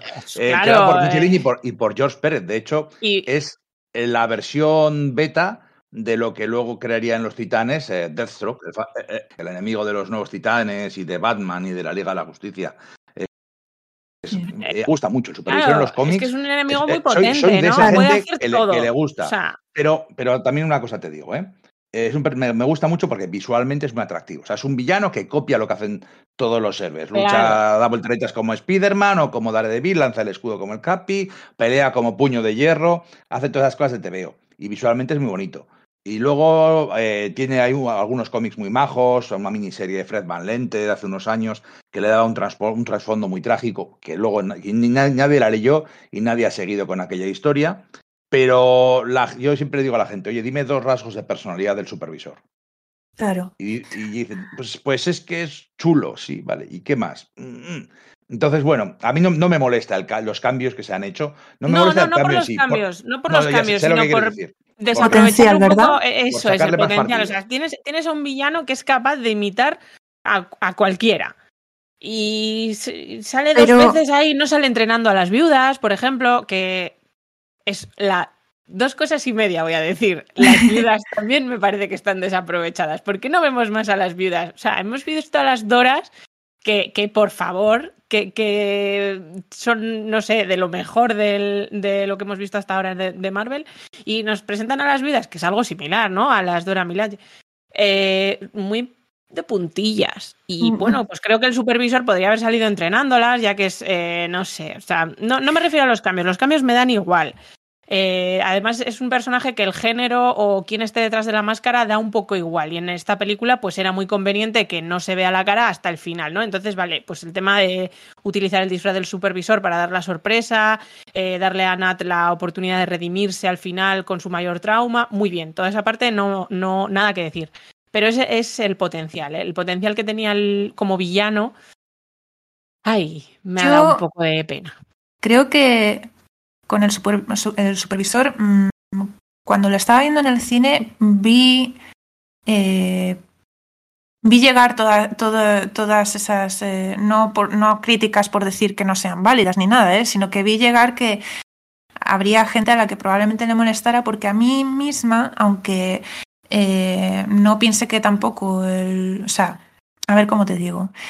Creo que el potencial del supervisor está eh, todo lo bien aprovechado que podrían haber hecho en la película, en las películas, se da en esta película. Es decir, creo que el- el- la mejor eh, contrincante para probar el potencial del supervisor, en este caso era Natasha, para precisamente servir a su personaje, para, para ser una demostración gráfica de lo de lo mano a mano que estaba con sus compañeros. Todo el tiempo se está diciendo que está entre dioses, entre supersoldados, entre, pues eso, hombres con armaduras eh, y tal, como que todos ellos tienen algún tipo de poder o de, o de superioridad en algo, como si ella fuera una simple mortal, que lo es, pero es tan extraordinaria que puede eh, luchar y sobrevivir a mm, varias luchas con un personaje que, que, que, es capaz de emular los mejores movimientos de todos ellos. Entonces, en ese sentido, me parece bastante inteligente que, la, que, que usaran al personaje contra la vida negra porque, digamos, que la hace florecer a ella, como que potencia eh, su, su, su, su validez, por así decirlo, ¿vale? Eh, vi que quedaba desaprovechado, sí. Eh, tanto en el sentido que dices tú, porque, a ver, obviamente, si ahora. O sea, es de entender que no va a volver a salir el supervisor, porque sería directamente triste que, que, lo hiciera. O sea, si ahora mismo vuelves a ver al supervisor, a no ser que sea otra persona, dado que los poderes parece que le vienen casi del, del USB, en, entre comillas todo esto, pero bueno, eh, pues sí, quizás podrían calzarle la armadura a otra persona, no lo sé, pero si, si vuelve a salir y es ella, va a ser directamente trágico. Eh, lo más probable es que no vuelva a salir, entonces en, ese sentido estoy de acuerdo. Pero también vi que se desaprovechaba un poco en el sentido de que, por así decirlo, eh, comparando con videojuegos, a mí me resultaba un poco como si fuera el malo de final de fase más que el malo final. ¿Sabes? Eh, salía, luchaba, desaparecía convenientemente, luego volvía a aparecer, volvía a luchar, pero mm, como que quizás con todo el protagonismo que había tenido en las eh, promociones de la película y todo, todas las habladurías que había despertado y demás, quizás sí que es cierto que espera, esperaba que tuviera un poquito más de protagonismo, que finalmente no lo tuvo. Y a mí, en el, lo que es en el contexto de la película, me parece bien, pero bueno, sí que se echa un poco en falta. Y claro, en cuanto al a final, las. Al final es el machaca, Sí. ¿no? Es, es la mano, eh, Claro. es el esbirro colorido del malo de James Bond. Claro, exacto. Sí, correcto, pero para mí yo esperaba que más que el esbirrín fuese pues villano de pleno derecho, no que compartiera Claro. villanía, no sé si me explico. Sí, yo también esperaba eso, la verdad. Y en cuanto a las vidas negras, y rápido acabo, ¿vale? Yo creo que ha sido una decisión muy consciente por parte de Kate Sorland, de los guionistas, de todos los responsables. Ha sido una decisión bastante consciente mostrar lo menos posible de, de, de- en concreto, de nuestras viudas negras, pero yo creo que también eh, mm, lo podemos extender al resto de viudas negras porque al fin y al cabo son no, no es exactamente lo mismo que las Dora Milaje. Las Dora Milaje son guerreras eh, que, que, se hacen eh, excelentes en, en, su arte, digamos, de la guerra por ellas mismas. Ellas, las vidas negras, te las están presentando como herramientas totalmente absorbidas por Dreykov. Entonces, yo creo que han querido poner el énfasis un poco en, el, la liberación de las viudas negras más que en el sometimiento, por así decirlo. Porque al fin y al cabo también, y es algo que ahora que lo pienso, comparten bastante tanto Loki como la viuda negra. El, hilo común que tienen y lo que los mueve es el, el querer ser lo que tú quieras ser, el, decidir por ti mismo, eh, salirte del camino que otros habían escrito para ti y actuar conforme tú eh, desees o sientas. Entonces creo que el, el foco de atención querían ponerlo ahí y por eso mm, evitaron un poco, me da la sensación, mostrar a las viudas negras eh, poseídas, digamos, por el, por, por el jefe final, digamos. Bien, bien. Jo, buena, buena reflexión, ¿eh? la verdad. Eh, me, me has convencido, me has convencido totalmente. Sí, a mí también. Vendida esta, esta Bueno, idea. Vamos a, creo que ya vamos a ir acabando, llevamos un ratillo, pero yo sé que iría quiere hablar de la escena postcréditos. Sí, por favor. Además es que va en relación justo con lo que estábamos comentando antes eh, de Yelena. Eh, yo durante toda la película eh, pensé bastante lo de, uy, cuánto protagonismo le están dando a esta chica, al personaje. Eh, digo, irán a hacer mm, una... Como, no, como ya no vamos a tener a nuestra Natacha ahí a tope de la vida, eh, tendremos ahora a Yelena. Y en la escena post créditos, que por cierto, tengo que decir que cuando fui a verla, mucha gente se levantó y se piró de la sala sin ver la escena post créditos. Digo, ¿pero qué somos nuevos Ay, viendo las películas de Marvel? Siempre ¿O qué nos ¿eh? pasa? Pero No la gente- aprenden. la gente no aprende. Pues llevamos más de 10 años con esta vaina. El caso, cuando de repente veo que aquella va, se acerca a la, a la lápida, mira, ríos de lágrimas que madre mía. O sea, yo me quería de morir en ese momento, pero claro, cuando de repente aparece la otra y le dice, chata, que te lo voy a explicar, mira, te voy a decir quién se ha cargado a tu hermana. Digo, ¡uh! ¿Película de Ojo de Halcón?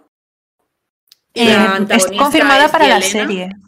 Está confirmada para la serie, sí, ¿Es está serie? confirmada. Bueno, sí, pues sí. entonces, o sea, nos van a poner a Yelena de super antagonista. O sea, esos este mismo año, ¿eh? van a ser Sí, sí, grandísimos. está al Este llegar. otoño es. Y luego aparte Kate Shortland ha comentado ya varias veces que, es- que quiere hacer una secuela centrada en, en Yelena. O sea que, que tenerla la vamos a tener. eh, eh, en agrupación pendiente de confirmar, en solitario, como antagonista de Ojo de Halcón, la vamos a tener. O sea, la vamos a Qué tener. listos son en Marvel, ¿eh? Cómo Ojito con a- esa a- a los agrupación, actores más Sí, brillantes y gusta, jóvenes de que les gusta el dinero a los de Marvel, les gusta ahí su bien de cash ahí en el bolsillo todos los meses. Es que Son muy No, verdad. pero- listos. Pero que son muy listos, pero te quiero decir que, que es que cogen esta actriz, tiene veintitantos, tiene no sé, 25 años, ya, 25 está nomi- creo. ya está 25, está nominado para el Oscar. Ha hecho un montón de películas en las que destaca mogollón. Y dentro de poco va a salir en la serie junto con, con la nueva Ojo de Halcón, en la que va a salir hoy. ¿Cómo se llama? esta Hailey chica? Steinfeld. Hailey Steinfeld. Es otra grandísima promesa del cine. Pues es que son muy listos. Las, los fiche, fichan Sí, a los sí, sí. mejores cuando, cuando valen dinero, pero no tanto como van a valer dentro de poco. Y luego Y para- y aparte... para que duren años. Valentina. O sea, hablando de fichajes, eh, madre mía, o sea, la que se han adjudicado para hacer de Valentina, estamos todavía a la espera de que mm, le den más tiempo para lucirse, pero vamos, en el poquito tiempo que tiene, mm, la madre que la parió. Me fastidia un poco que, que interrumpiera el momento emotivo ahí sonándose los mocos, no os voy a engañar, porque fue como, pero tía, o sea, que, que llevamos Yo ahí esperando me, me cagué un poco en sus muertos. que, que- en Endgame no tuvimos funeral de Natasha, sí de Tony Stark y tragamos, y ahora que estamos en la tumba de Natasha, súper emotivo, que además eh, es que es emotivo por todas las partes, por Yelena, por... Oye, que también me gustó mucho que tuviera perrita, ¿eh? Eso fue un detalle, que, que siguiera sus sueños y, y adoptara una perrita. Ver que la tumba, que la lápida está llena de homenajes de, gente, o sea, que, que Natasha es recordada como una heroína ver el lugar en el que está la tumba, que yo no sé si soy yo, pero a mí me recordó muchísimo a la descripción que le da el Dreykov a Natasha de, de dónde está la tumba de su madre. No lo sé, a lo mejor no, no es exactamente, pero me recordó, visualmente me recordó. Todo tan emotivo y de repente llega la jodida Valentina sonándose los mocos e interrumpiendo a Yelena en sus vacaciones y es como, tía, no. Yo la hubiera colgado del árbol. Es que le pillaba al lado a Yelena. Te cuelgo del árbol, tía petarda. Bueno, ya sabremos, en algún momento nos dirán si esto va encabezado a los va en- encabezado, van sí, se dirige hacia los Thunderbolts, se dirige hacia hacia qué se dirige, pero está claro que no fichas a la, a la actriz más premiada de la historia de la televisión para que solo salga un par de veces aquí y en la serie de, del Soldado de Invierno. No, seguro. Y ojito con los fichajes que ya tienen al otro Capitán América y a la otra Viuda Negra. A ver cómo sigue. Y bueno, eh, algo más que queramos añadir, porque se nos echa el tiempo encima, ya llevamos un buen rato hablando de las pelis Marvel. Tenemos un año todavía interesante. Viene ahora en agosto What If, a- para ver ese multiverso que ha creado Loki. En septiembre Shang-Chi, luego la serie de Ojo de Halcón. En noviembre Los Eternos. Y para terminar el año, Spider-Man. eh, que suponemos que, que van a salir va- varios Spider-Man alternativos con el mundo, con, los, con las variantes y las líneas temporales alternativas. Nos queda mucho año de Marvel y, y que Y muy mucho potente. año de Marvel Age. Así que si queréis alguna vez despediros, decir alguna cosilla. Que la gente disfrute mucho tanto de las series como de los cómics, como de, lo, de las películas. Disfrutad y dejad disfrutar. Suscribo a eh, Iria. Totalmente, yo también. O sea, si esto logra, que yo creo que sí que logrará ser un canto de sirena, digamos, hacia los cómics, porque es que están bebiendo de ellos más que nunca. Que quizás anteriormente no ha funcionado tanto la estrategia, aunque yo creo que en cierto sentido sí, pero bueno, se podría discutir, pero yo creo que ahora sí que está teniendo muchísimo más tirón, muchísimo más peso. Pues sigo, es que es, es, es gozadera por partida doble, no le veo fallo. Muy bien, yo estoy totalmente de acuerdo. Cada vez las series están siendo más, más fieles que nunca, además, más a, a etapas concretas de los cómics a coger directamente. Directamente llevarlo de los cómics a la pantalla. Así que es la era Marvel de la televisión, esto es Marvel Age, esto es Sala de Peligro y esperamos que hayáis sobrevivido a la experiencia, a diferencia de Natasha. Oye, qué feo Es- eso. ¡Arroba Ay, policía! La ¿Cómo tenía te- pensada desde el principio, lo siento. Ay, madre.